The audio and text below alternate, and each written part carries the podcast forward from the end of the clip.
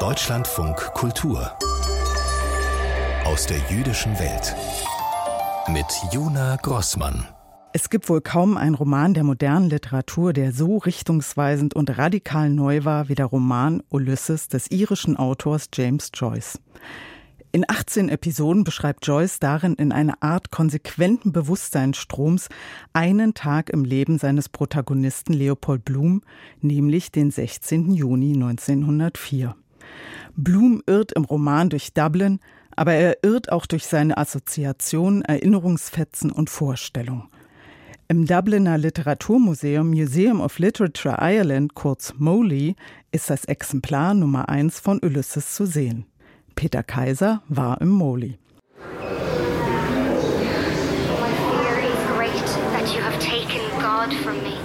Das Museum of Literature Ireland, kurz MOLI, befindet sich im Herzen von Dublin City in der 86. St. Stephen's Green in Dublin 2.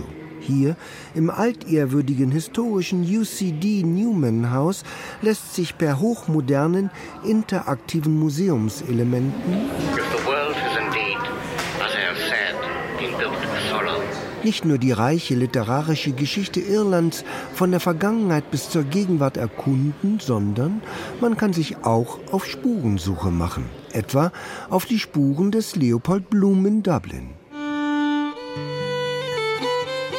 Ich möchte ein Abbild von Dublin erschaffen, so vollständig, dass, wenn die Stadt eines Tages plötzlich vom Erdboden verschwände, sie aus meinem Buch heraus vollständig wieder aufgebaut werden könnte.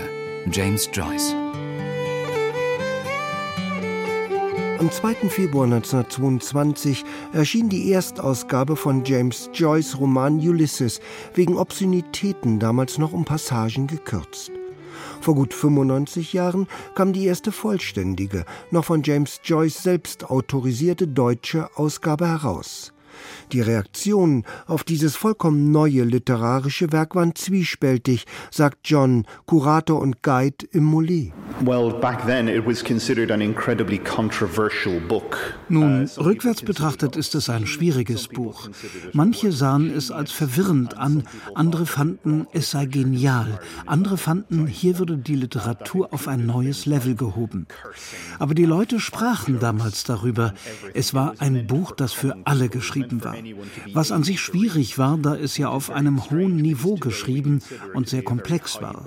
Denn Joyce erfasste zu dieser Zeit alle damals gültigen Annahmen und Ideen. Ich habe so viele Rätsel und Geheimnisse hineingesteckt, dass es die Professoren jahrhundertelang im Streit darüber halten wird, was ich wohl gemeint habe. Und nur so sichert man sich seine Unsterblichkeit. James Joyce Leopold Bloom ist Jude. Er hat in der Geschichte eine schreckliche Liebe. Das Jüdische sieht man ihm vermeintlich im Gesicht an. Die Leute meiden ihn. Er geht an Dublins Sehenswürdigkeiten vorbei. Er trifft einen Pfarrer. Ja, Bloom ist sehr jüdisch.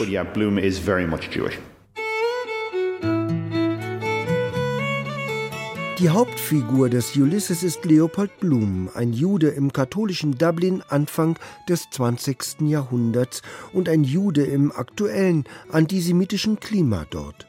Bloom ist ein erfolgloser Annoncenakquisiteur bei einer Dubliner Tageszeitung. Zugleich weiß er, dass seine Frau Molly eine Affäre hat. Auch der Tod seines Sohnes Rudi, der wenige Tage nach der Geburt verstarb, spielt in den Wanderungen Blums durch Dublin eine Rolle. Hintergrund vor allem ist, dass in der fiktiven Romanbiografie Leopold Blums Vater ein ungarischer Jude aus Lombardlei ist, der nach Irland emigriert war. Es ist eine Erzählung seines Lebens während eines Tages am 16. Juni 1904 sagt Katie Murray Hayden, die irische Fremdenführerin. In Bezug auf jenen 16. Juni 1904 wird in Dublin und anderswo auf der Welt an die Wanderung des Juden Bloom durch die Stadt mit dem Bloomsday erinnert.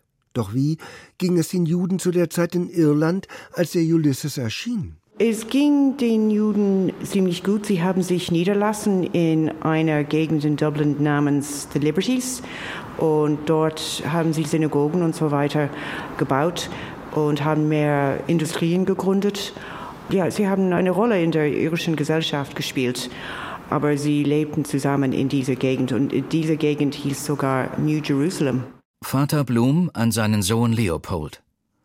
Und dann das Lamm und die Katze und der Hund und der Stecken und das Wasser und der Metzger. Und dann der Engel des Todes, der den Metzger schlägt, und dieser schlägt den Ochs, und der Hund schlägt die Katze. Klingt ein bisschen albern alles, bis man sich's mal genauer ansieht. Soll Gerechtigkeit bedeuten, aber heißt bloß, dass alles sich frisst, immer einer den anderen. So ist das Leben eben, letzten Endes. Ulysses, James Joyce.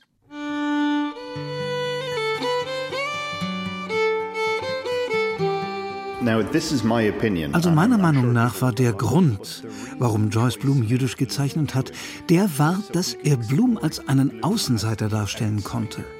Jemanden also, der zwar innerhalb der Gesellschaft war, aber alles von da aus betrachtete. Zwar sind da Leute, die ihn willkommen heißen, andere Leute unterhalten sich mit ihm, aber da sind auch Leute, die ihn ausschließen oder die ihn über die Kante drücken, wie es so heißt. Joyce wollte das zeigen, denn das betrachtete und erfuhr er an sich selbst in der Gesellschaft. Das ist die schreckliche Liebe eines Außenseiters. Insgesamt gibt es eine Menge Horrorstories von Außenseitern in der irischen Literatur. Und ich denke, Joyce machte Blum jüdisch, weil er so an seine Person angelehnt war, an seine Stellung in der Gesellschaft. Doch vor dem Hintergrund des Jüdischen im Ulysses, wie geht es den Juden in Irland heute? Also es kommt darauf an. Also es sind weniger Juden, die hier in Irland leben. Es wohnten sogar, wie ich das verstanden habe, 5000 während der 50er Jahren und dann sind viele der Familie aus Irland ausgewandert, hauptsächlich nach Israel. So zum Beispiel der heutige Präsident von Israel, er ist der Enkelsohn eines irischen Judens. Für James Joyce blieb es nicht beim abgebildeten Judentum seines Helden Leopold Blum. Als Joyce mit seiner Familie im Frühsommer 1940 in Paris lebte, marschierten die Deutschen ein. Wegen seiner schon damals berühmten Romanfigur Blum wurde der Autor selbst als irgendwie jüdisch angesehen. Dieser falschen Auffassung folgten auch die Schweizer Grenzbehörden und verweigerten der Familie im Dezember 1940 die Einreise in die Schweiz. Erst als zwei jüdische Freunde für Joyce finanziell bürgten, durfte der Autor mit seiner Familie einreisen. Ein halbes Jahr später starb James Joyce. Das Ziel des Künstlers ist die Erschaffung des Schönen. Was das Schöne ist, ist eine andere Frage. James Joyce